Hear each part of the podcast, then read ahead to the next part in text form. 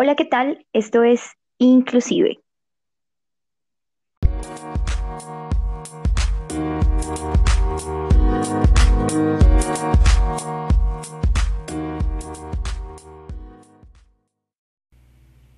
Andrés ya sabía inglés cuando decidió estudiar licenciatura en inglés y español, aunque con el tiempo terminara encarretado trabajando en la producción de un canal de TV en el norte del continente americano.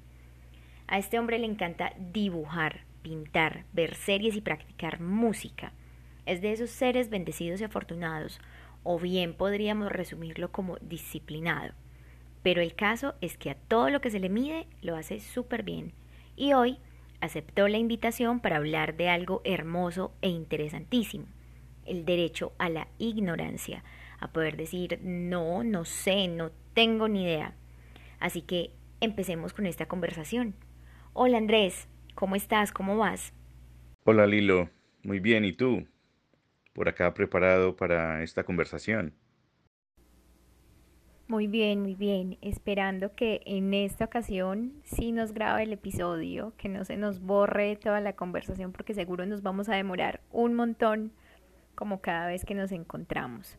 Pero entonces, ¿qué tal si empezamos con algo y nos cuentas cómo es eso de estudiar inglés si ya sabías inglés? Cuando yo fui niño, eh, vine acá a Estados Unidos, pero...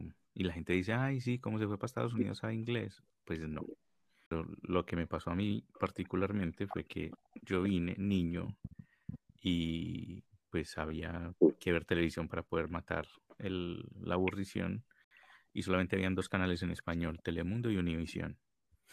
Y solamente ponían telenovelas y programas que no me gustaban, entonces prefería ver películas y dibujos animados. Entonces los veía en inglés y yo sin, sin entender nada. Y me ponía a verlos de todos modos. Y eran horas y horas y horas viendo esos programas sin parar, horas enteras, días enteros.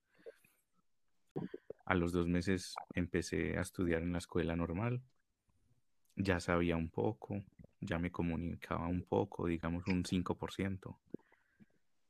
Pero con el tiempo, a los seis meses, ya me comunicaba un, digámosle, un 70%. Entonces fue como casi que natural el aprendizaje, no fue nada forzado, no fue ni que yo dijera quiero aprender inglés. De hecho yo decía como que pereza ponerme a estudiar, lo que menos hacía era estudiar y terminé aprendiendo inglés. Me gusta mucho esto que estás contando porque no sé vos cómo te sentiste cuando yo te hice estas preguntas, ¿cierto? Que además les cuento a quienes nos puedan escuchar que yo ya le había preguntado esto a Andrés, de hecho yo ya lo sabía, fueron preguntas como un poco tontas, pero yo quería que Andrés me las respondiera con sus palabras porque sucede muchísimo y creo que es un poco como lo que vamos a ir hoy, mm. que el otro siempre es el que te da la identidad, el otro es el que te dice quién eres, qué te gusta a partir de su interpretación. Y yo la verdad quería ver qué tan cercana era mi interpretación, así fueran cosas muy obvias, aparentemente, qué tan cercana era mi interpretación a la tuya, a la propia, ¿cierto? Con respecto a eso, pues igual la interpretación de la licenciatura no iba a ser como nada raro, pero yo sí quería saber de qué forma vos contabas por qué terminaste estudiando esa licenciatura y creo que todos tenemos una historia detrás de las decisiones que tomamos para todo eso que nos sirve o no para el resto de la vida. Pero cuando vos nos contás esta historia, hay otra particularidad ahí que se transforma en una pregunta y te la quiero hacer.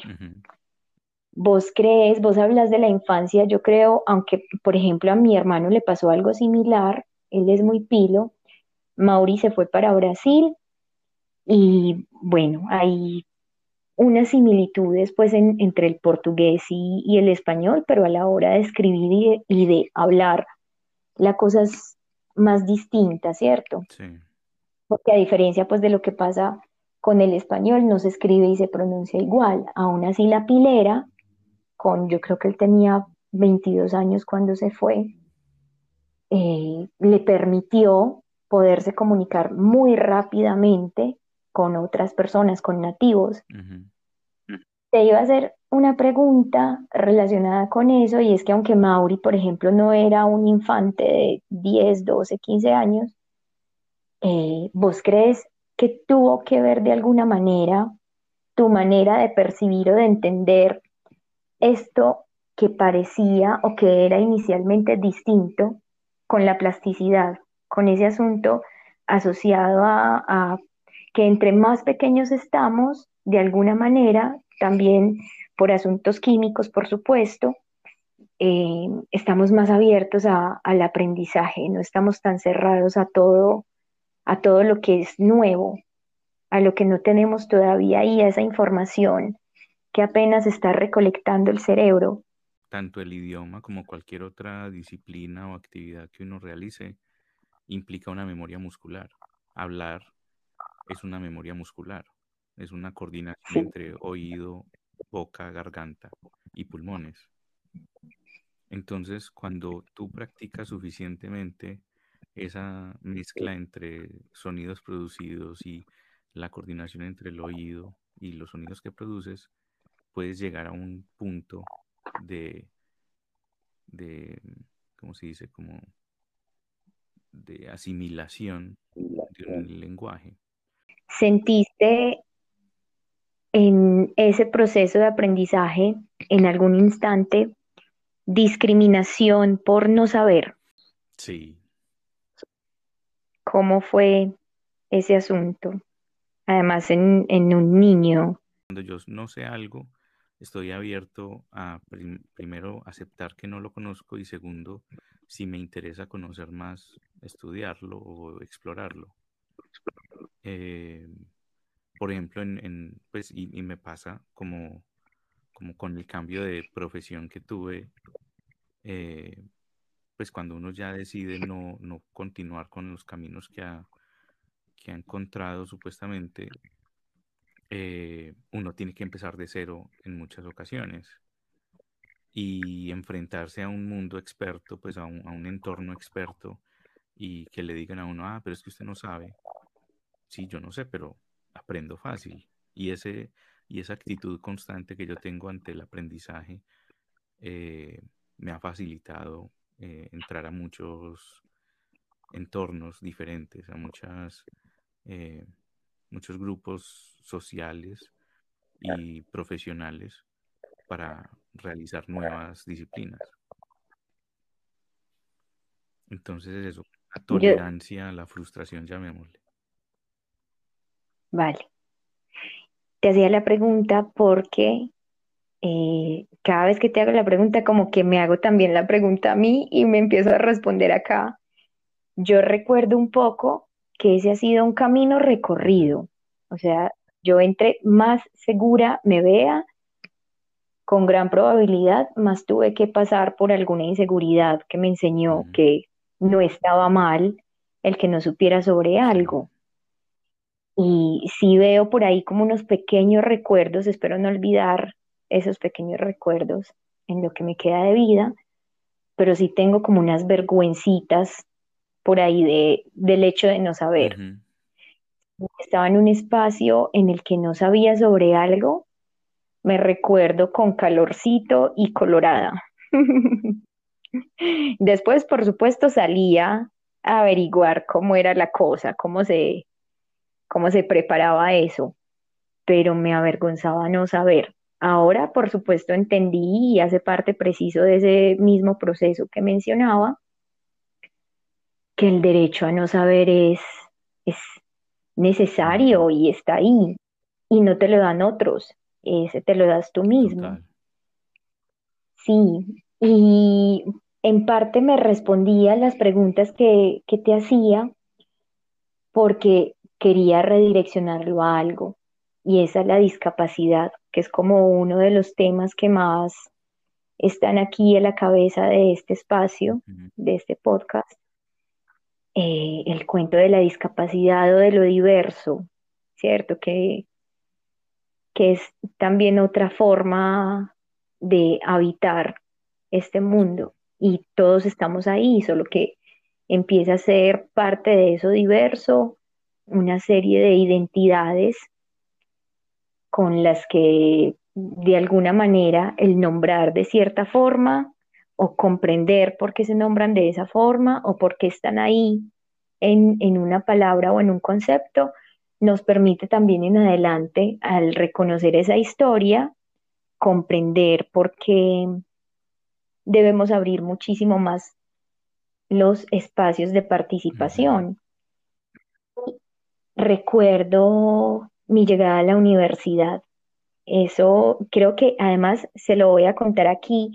Te lo repito como a vos, porque ya lo hemos tenido por ahí en, en algunas conversaciones, especialmente en esa que contamos en un post que nos quedamos acá como 500 horas hablando y luego fuimos a mirar y la grabación se había esfumado.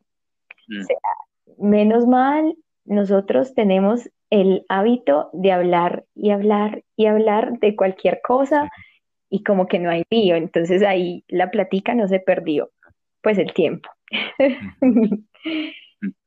Pero, Dios mío, aquí, aquí vamos como a repetir un par de cositas, pero creo que caben, caben, caben, y entre esas está esta historia, y es cuando yo llegué a la U a estudiar licenciatura en educación especial, yo olvidé cuál era la forma en que yo nombraba a una persona con una condición específica diferente a la mía. Estamos hablando de una condición asociada a la funcionalidad, ¿cierto? En, el mundo común y corriente, este mundo que nos exige siempre que tenemos que ser exitosos, tener una carrera, ya no nos sirve maestría, entonces maestría, especialización, doctorado, post y así hasta el infinito y más allá.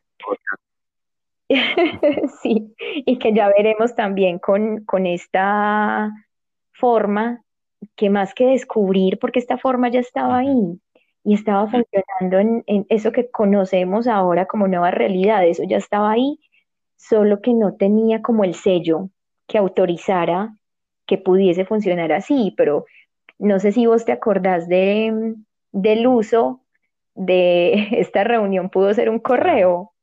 Eso se usa muchísimo como meme ya el punto al que llegamos y es que definitivamente sí es posible que muchas reuniones por las que uno tenía que tomar un avión para ir hasta no sé dónde se puedan hacer virtuales y así con muchas otras cosas, pero todo es cuestión de adaptarse. Entonces cuento eso para volver a lo que iba a mencionar. Y es que estando en, en la universidad yo olvidé de tanta información que recibí nueva y que además me gustaba en su mayoría de forma inicial, luego me peleé un poco con eso, pero, pero eso quizás lo tomemos o lo retomemos después em, en esta misma conversación o en otra. Olvidé cómo nombraba a una persona con discapacidad, pero sí me encontré con algo que me tocó muchísimo y que hizo que alzara la mano más de lo común para tomar la palabra, y es que mis compañeras, la mayoría de personas que estudian educación especial eh, son mujeres, mis compañeras se enojaban mucho, especialmente después de las prácticas o de las visitas pues a los centros de práctica, porque las personas no sabían nombrar. Entonces estaba el niño, el mochito, el angelito, en fin, todas estas cosas que sé que muchos de quienes nos escuchan y muchas las usarán, pero que en parte también para eso es este encuentro y en parte también para eso el encuentro es con Andrés, porque desde el principio algo que se pretendía con este espacio es que empezáramos a hablar desde el desconocimiento, o sea, desde el desconocimiento, no porque quien iniciara la conversación o invitara a ella no supiera nada de nada, ¿cierto? A mí esto me apasiona y por algo es, es preciso la temática en parte que se eligió para este lugar, pero que no pusiéramos como en primer plano o en primer lugar ese tecnicismo esa palabra, esa forma que nos dicen los académicos o que nos dice la historia de no sé qué cosa, que es como se debe nombrar. Y quiero hacer una aclaración, ¿cierto? No estoy invisibilizando en ningún momento todo el camino recorrido que es bastante importante y que lo apoyo. Pero creo que sí es importante que entendamos que el otro no tiene por qué saber lo que yo sé, especialmente cuando es mi, lugar de estudio, si pudiéramos nombrarlo de esa forma. No siempre tiene que ser algo ligado, como lo mencionaba ahorita, a la academia, digamos, el lugar de saber específico, ¿cierto? Entonces, quería hablarlo con vos, aunque ya eh, para ese momento, creo que podemos nombrarlo en este instante, te tiré todo el spoiler para, para, esta, para este, otro, este nuevo encuentro. Entonces ahí ya te dije como un par de cositas con respecto a nombrar y no sé qué. Pero yo sí quiero como dejar, antes de, de que tomes la palabra, esa cuestión ahí para recordarle a las personas que así como vos lo hiciste, y preciso por eso quería empezar con esa pregunta, este, este espacio, así como vos lo hiciste desde el principio, con cosas que no sabías, y así nos pasa a muchos, con muchos otros cuentos todos los días, toda la vida, por el resto de la existencia, así le pasa a todo el mundo. Y yo te decía, para esa, hay que nombrar esa conversación de, tres horas sin grabar, no sé de qué forma, pero a mí eso me dejó un poquito marcado. La gran sesión. ¿Cómo? La gran sesión, sí. En, ese momento de la gran sesión mencionábamos algo o yo te decía algo y, vos ahí lo super apoyabas con tus cosas así súper tesas que siempre sacas de la nada. Y es que, a ver, yo no sé sobre física cuántica. No sé sobre, si a mí en este momento me dicen, mira, tenemos una plaza en tal centro médico o en tal hospital o en tal clínica eh, y es para una cirujana plástica. Empezás el lunes. Yo, o sea, si me va bien, me desmayo, inmediatamente me dicen eso. Pero yo qué voy a hacer en ese lugar cuando a mí me lleven a un paciente, yo no tengo ni la más mínima idea, por más que hoy es que el jueves ya, por más que hoy jueves yo vaya y me pegue hasta el domingo a la medianoche de un montón de, tutoriales y de información de Google y de donde sea, yo esa información para ese asunto tan importante, específico, teso, que a mucha gente le lleva años, no, no voy a llegar con esa información ahí. Además, porque viene sucediendo algo hace algún tiempo y es que la información viaja a una velocidad impresionante. Entonces, vos sabes algo hoy y eso mañana probablemente ya no te sirva. Entonces, quiero dejar esto ahí como un ratito para que nos contes también un poco sobre tu percepción al respecto y de acuerdo también con tus, con tus experiencias propias o si conoces también de otros, se vale. Y es que no tenemos que saberlo todo. ¿cierto? Y, que es, pareciera lógico, pero como no todos tenemos la misma mirada de las mismas cosas, entonces podemos acercarnos a la otra persona con amor y decirle como, hey, pana, mira, eh, como lo acabas de decir, pues normal, ¿cierto? Uno está aprendiendo cosas todos los días, pero no es la forma adecuada. La forma adecuada es bla, bla, bla, por tal razón.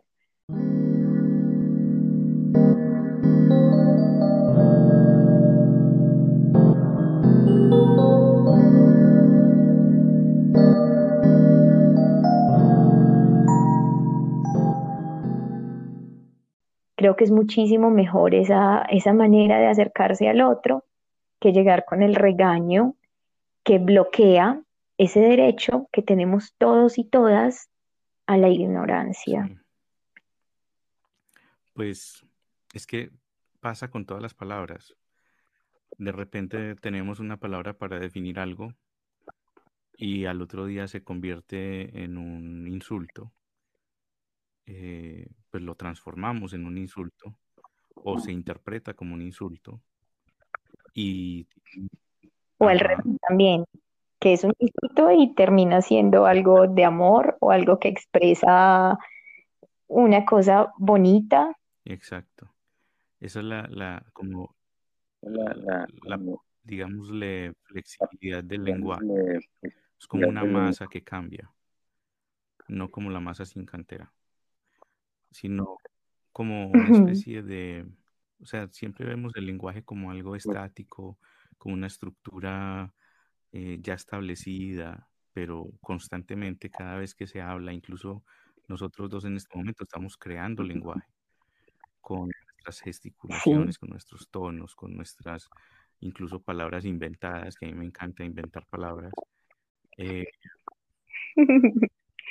que eso nos unió mucho cuando nos conocimos. yo me acuerdo, yo también tenía ese vicio. Y eso siempre está pasando, o sea, cada vez que hay dos personas interactuando, se crea lenguaje. Entonces, a partir de ahí, cuando alguien viene y dice una palabra supuestamente incorrecta o inapropiada, y llega el otro a atacarlo por su eh, inoportuno mencionamiento, inoportuno eh, interacción, el uso inapropiado de una palabra, pues básicamente estamos como eh, culpando al otro de no conocer. Es como decirle a una persona perdida en laureles, porque todos se pierden en laureles, menos los que o en Carlos E. Que, ¿Dónde queda tal bloque? Y uno reírse de a la persona. Uno, uno sabe que en laureles es difícil, que en Carlos E es difícil. Entonces, es eso, que lo mismo con la forma de llamar las cosas. Eh, sí. Andrés, que me vas a disculpar, pero ¿cómo lo podríamos contar chiquito? Eh, no sé de dónde más nos terminen escuchando, pero sí sé que, por ejemplo, de Chile y de Argentina y de Venezuela, aunque hay pues algún tipo de cercanía, pero cuando no, ¿cómo le podemos explicar a otras personas qué son laureles y Carlos E y por qué la gente se pierde Con unas nomenclaturas muy, muy eh, confusas, con calles no muy bien organizadas, unas diagonales, otras transversales y otras circulares. Entonces no tiene ninguna lógica. Y los nombres de las calles tampoco son lógicos, entonces es muy fácil perderse.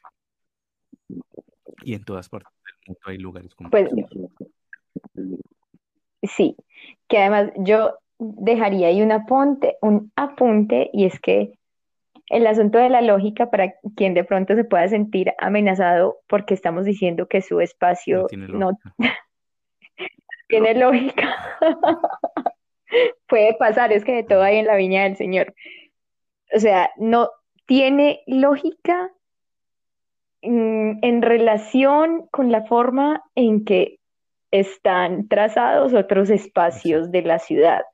Porque si lo vamos a ver, realmente la tiene, la tiene toda, ¿cierto? Están muy bien trazados y qué tal pero cuando tú estás abajo en 3D, recorriendo los, además que todo se parece full.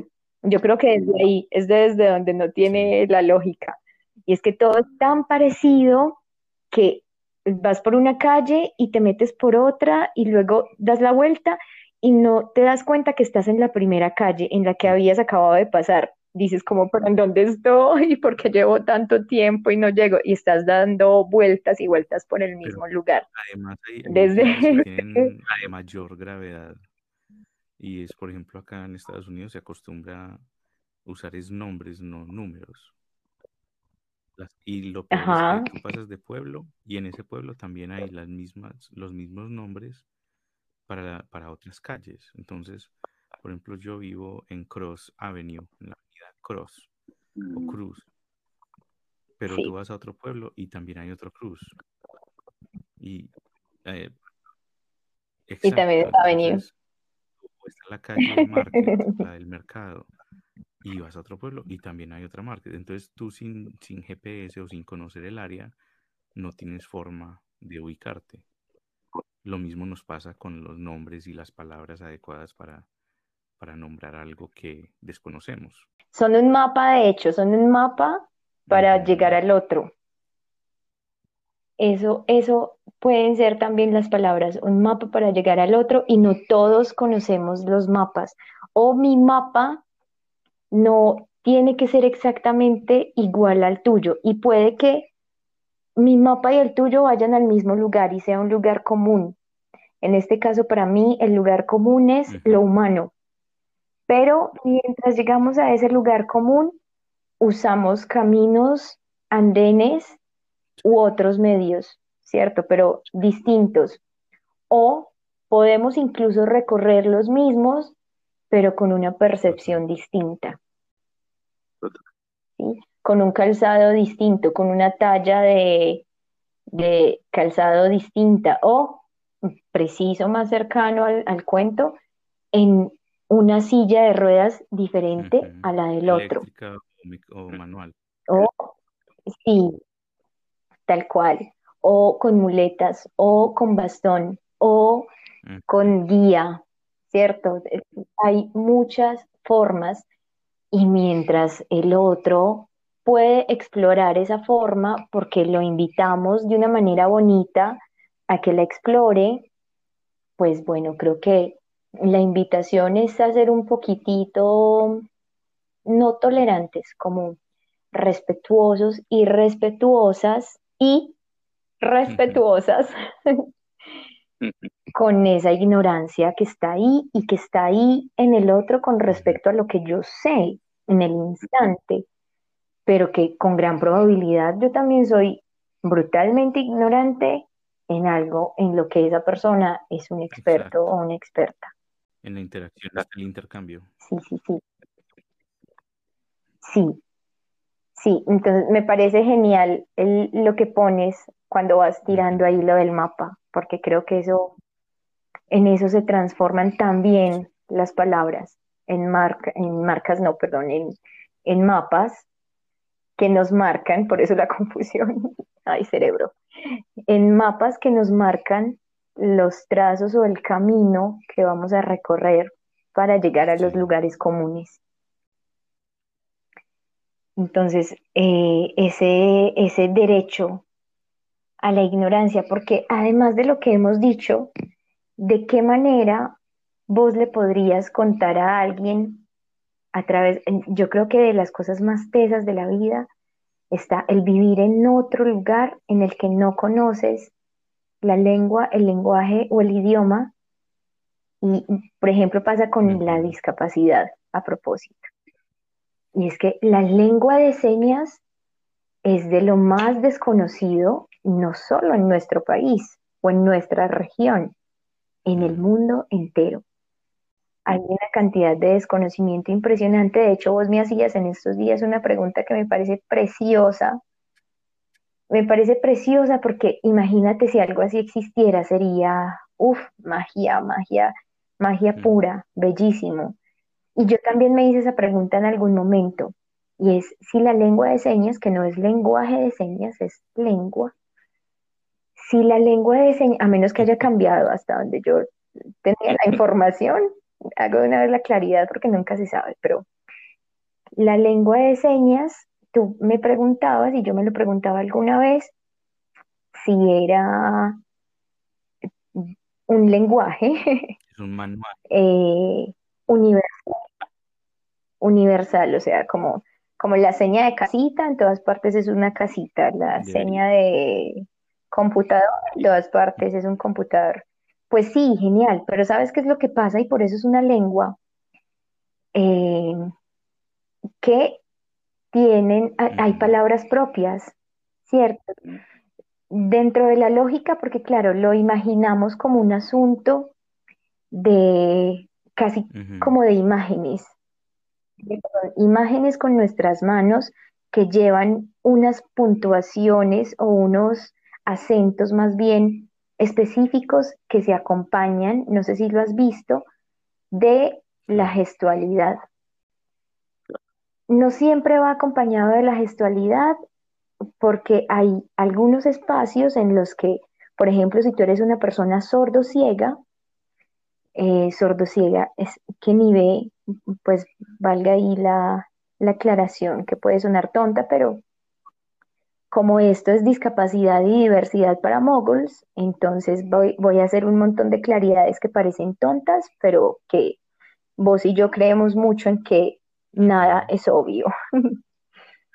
entonces el, el sordo ciego eh, es, o la persona sordo ciega es la persona que no ve ni eh, habla o escucha de la forma convencional, tradicional o entre comillas, pues típica, que se ponen esas palabras para acercarlo más bien a, a lo que es conocido por las masas o por la mayoría de las personas, por nombrarlo también de alguna manera.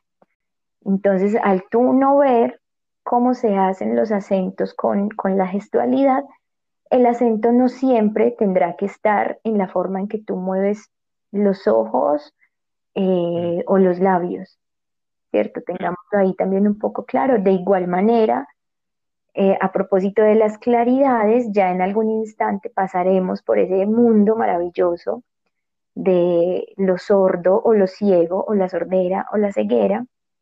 Es fascinante, a mí me súper encanta. Aún así, reconozco en este espacio, a propósito del derecho a la ignorancia, que no soy una experta en el caso, entonces lo dejo ahí o como antojo para que ustedes hagan sus propias búsquedas o como antojo para que se esperen un ratito ahí que tengamos un capítulo en el que hablemos específicamente de ese asunto, pero que sí más o menos comprendan a qué voy cuando les digo que eh, el acento va acompañado, el acento como por ejemplo en la palabra acción, ¿cierto? Por decir cualquier cosa, ese, esa tilde de alguna manera como por poderlo explicar. Ya luego alguien súper experto o experta en eso podrá regañarme un montón, pero mm, la forma en que tú haces ciertos movimientos le indica al otro cuál es esa, mm. esa pronunciación. Eh, no es igual cuando tú dices acción a cuando dices acción, ¿cierto? Hay, hay unos acentos distintos. Y cuando tú le metes a la cosa el francés o cuando le metes a la cosa el portugués, pues estamos hablando de la misma palabra, pero porque no se dice de la misma forma. Un idioma, una lengua materna. Claro, es exactamente igual, es exactamente lo que sucede con la lengua de señas. Incluso, no sé si alcancé a contarte algo, si no, me parece fascinante que lo escuches por primera vez en este espacio y es, hay personas sordas que, ah, bueno, eh, otra claridad, no son personas mudas, ¿cierto? Una persona muda es una persona que no puede emitir sonido, que no puede hablar. Normalmente, o lo usual o lo común en una persona sorda, por eso se nombra de esa manera, es que su, entre comillas, falla esté precisamente en ese aparato, ese espacio que nos permite escuchar al otro. No es un asunto de cuerdas vocales, no es un asunto de em, aparato fonatorio, mm.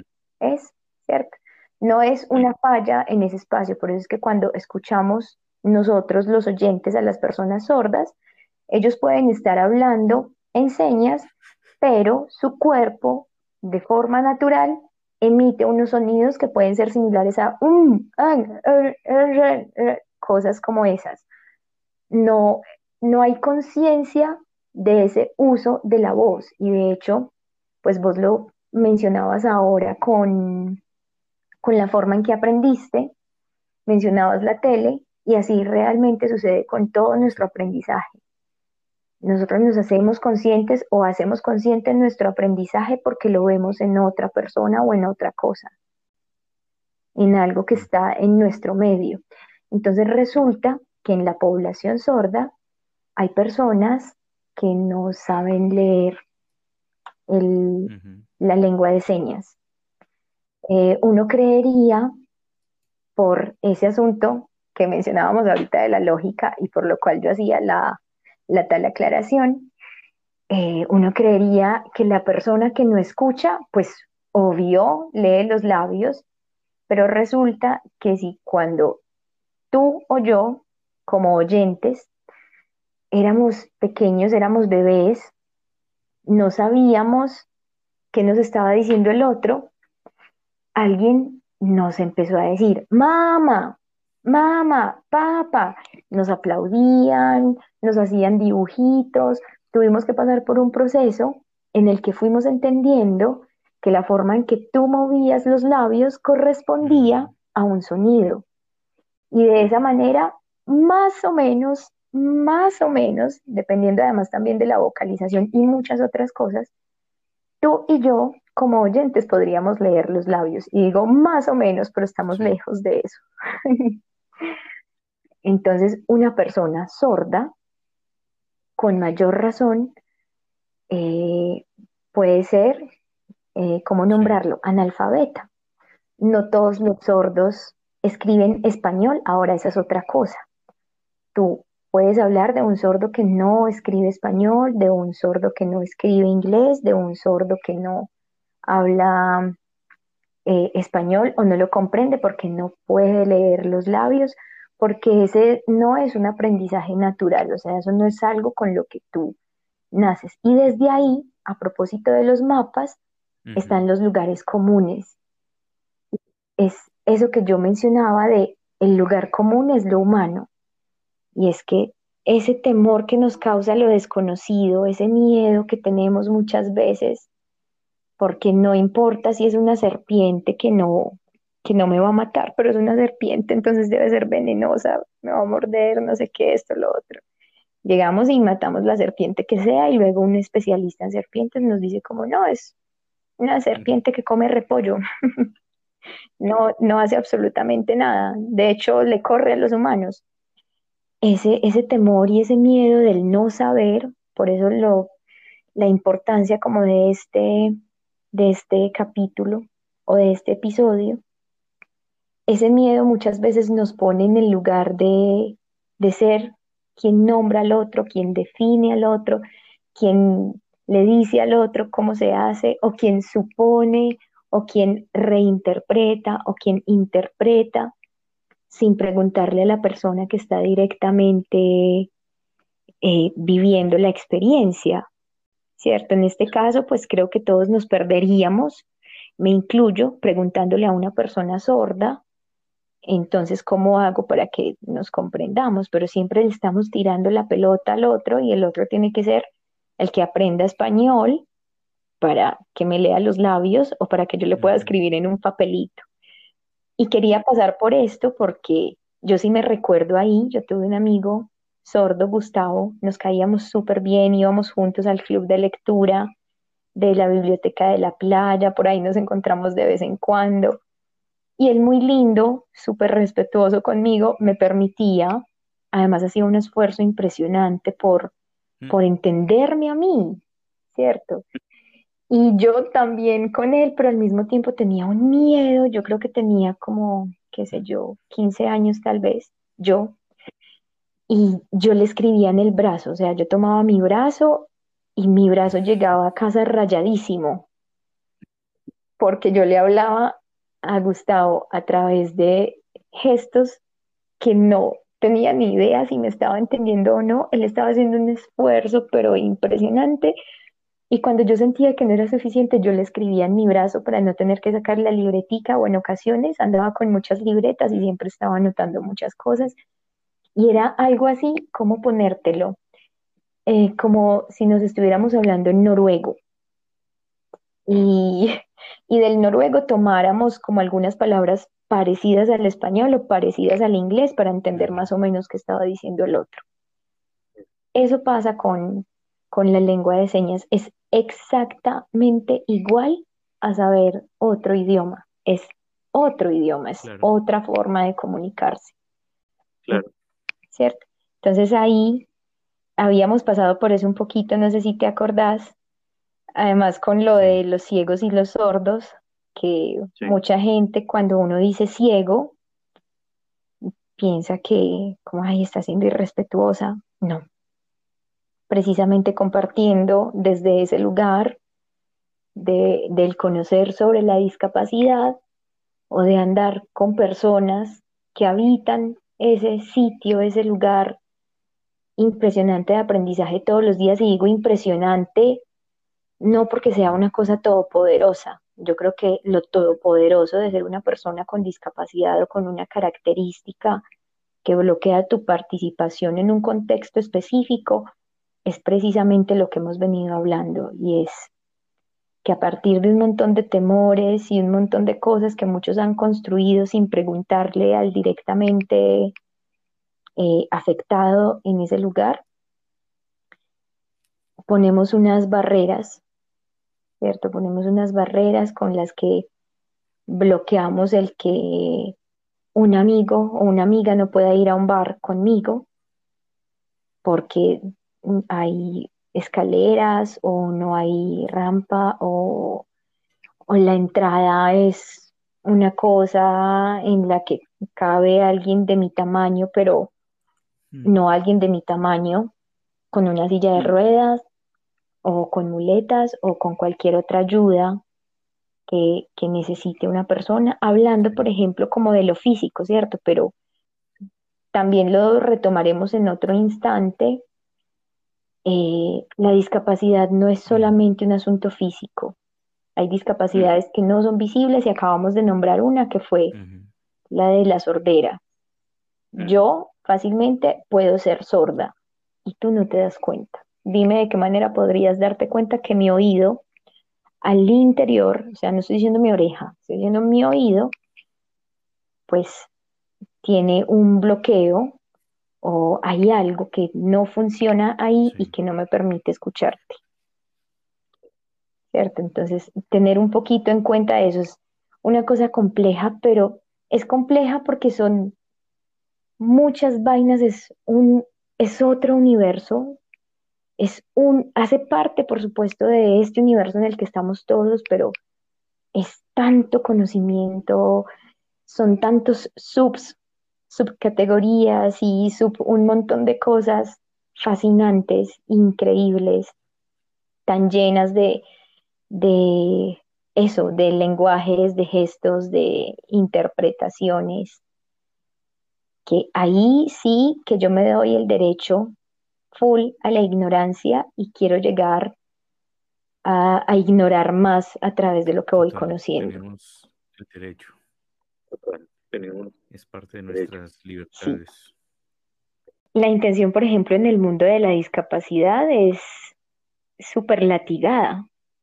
Por eso que hemos venido hablando, o sea, como, como así que la intención de, de cargarlo en la silla, ¿y por qué no le pregunta a él? Que es real, pero que también a la hora de ponerlo, de ayudar, pero no ¿Cómo? ser ayudado. Eso por un lado. Por el otro, es que más, más que, que el asunto de la intención es poder tener, pero eso también hace parte de lo que se aprende y de lo que se le puede decir a la otra persona con cariño, no con la chancla pues ya en la cara. Y es, es muy importante que tú le preguntes a la persona. Ahora, la persona que tú crees que tiene una discapacidad que no le permite eh, funcionar de forma digna o adecuada en el mundo común y corriente, entre comillas, eh, es una persona que probablemente te pueda escuchar y te pueda responder. Entonces, si esa persona va acompañada de alguien, recomendación a propósito de las intenciones, háblale a la persona en la silla de ruedas, no en idioma cetáceo. No, si estás en Colombia, en español, dependiendo también de en dónde estés. Pues no va a ser que estás en una montaña y ves a una persona en una silla de ruedas y pertenece a alguna comunidad específica en la que no se habla español y vas y hablas en español. Pues mira hasta el límite que me estoy yendo, pero a lo que quiero ir con eso es como que estudiemos primero todas las posibilidades y luego vayamos sin miedo. Algo así como cuando uno le está cayendo a una persona. Pues yo lo veo más o menos similar. Hay un montón de temor, porque, fue madre, que ir a decir si le digo no sé qué, será que primero le pregunto el nombre, será que le hago un chiste, será que no sé qué, será que no sé cuál. Pero lo usual es que tú vayas y le coquetees a la persona que quieres conocer. Tú no vas y le coqueteas al portero para que caiga a la persona a la que vas a conocer. Algo así sucede con la intención de ayudar, ay sí, mis ejemplos, de ayudar a, mm, a la persona con una discapacidad o que tú creas que necesita la ayuda. Preguntarle y no como niño, o sea, no son niños, ni son niños eternos. Es decir, es una muchacha, es una señora, es una doctora, es lo que sea que quieras, pero no es, no es negro, no es chiquito, no es, es una persona. Entonces no hay, no hay que pensarse el cómo nombrarlo. Como, ay, pero es que como le digo, me da una pena, una pena, dígale muchacho, joven, linda, eh, bella.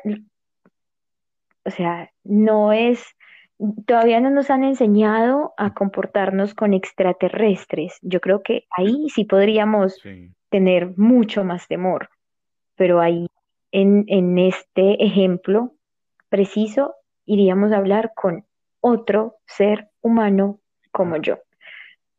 Es como si yo llevara las bolsas del mercado y voy a abrir la reja, tú llegas y vas a abrir la reja y me dices, ven, te ayudo. Y yo te diré como, ay, sí, gracias, listo.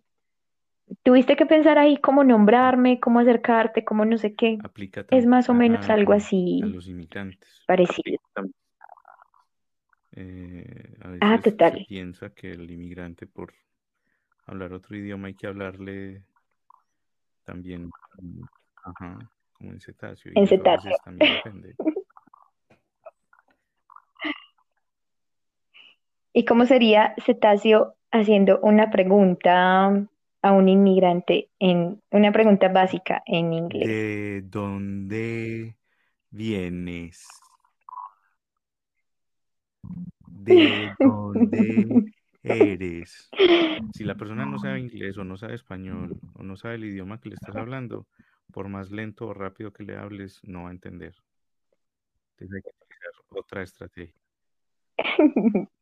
Imagen. Ah. Pero ves, ahí está la intención. Acabamos de dar varios ejemplos de intención que yo creo que nos voy a reescuchar varias veces para recordarlo. En ocasiones uno va muy cargado o muy cargada de intenciones y puede terminar metiendo la pata la full. pata es justo y necesario. Claro, uno aprende un montón, pero como diría un amigo, ay, o sea, deja de aprender por experiencia propia, empieza a mirar la experiencia de otros para que Sí, mucho, mucho aprendizaje ajeno en libros. Entonces, eh, sí, sí, empezamos a, empecemos a escuchar este podcast bastante, muchas veces, a compartirlo con mucha gente. Y voy a nombrar a otro amigo o a otro grupo de amigos, como dirían en el pequeño teatro, a ver si les gusta este cuento, si les gusta lo que escucharon, se lo comparten amigos. Y si no les gusta, se lo comparten a enemigos, a sus enemigos.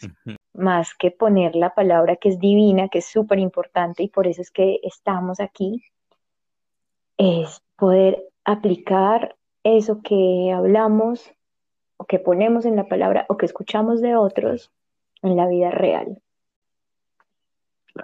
Sí, entonces no sé si querás vos anotar algo ya para decirle a la gente que chaito y que Quiero nos escuchamos que después. no se frustren al Quiero no entender. No entender es necesario para aprender.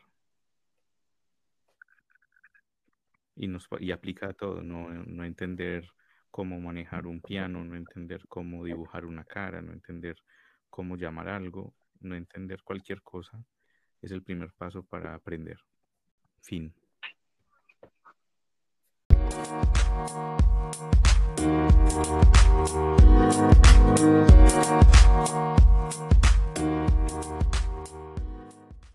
Bueno, yo finalizo con algo y es, en primer lugar, agradecerle a Andrés el quererme acompañar acá.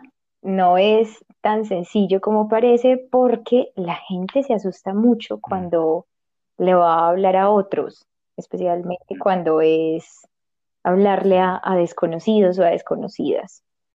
Entonces, que preste su voz para esto, para lo que él mismo me impulsó y es culpable. Sí, eh, es algo para agradecer full, full, full. Y pues bueno, creo que terminaría con algo como lo que escucharon en, en la primera sesión, el primer episodio, capítulo, es que agradecemos sus mensajes y comentarios, eh, que sean con mucho respeto y con mucho amor, por favor. También recordarles que ni la palabra de Andrés, ni la mía, ni alguna de las cosas que, que expresamos acá o que exponemos son verdades absolutas. ¿cierto? Nosotros también estamos aprendiendo y queremos poner precisamente en la palabra como algunas cositas que nos cuestionan, que nos preguntamos y en ocasiones también nos respondemos, o que incluso cuando estamos así en, la conversación nos llegan como revelaciones. Entonces, pues bueno, bienvenidos y bienvenidas. Esto es inclusive Abrazos enormes, bendiciones mil y hasta la próxima.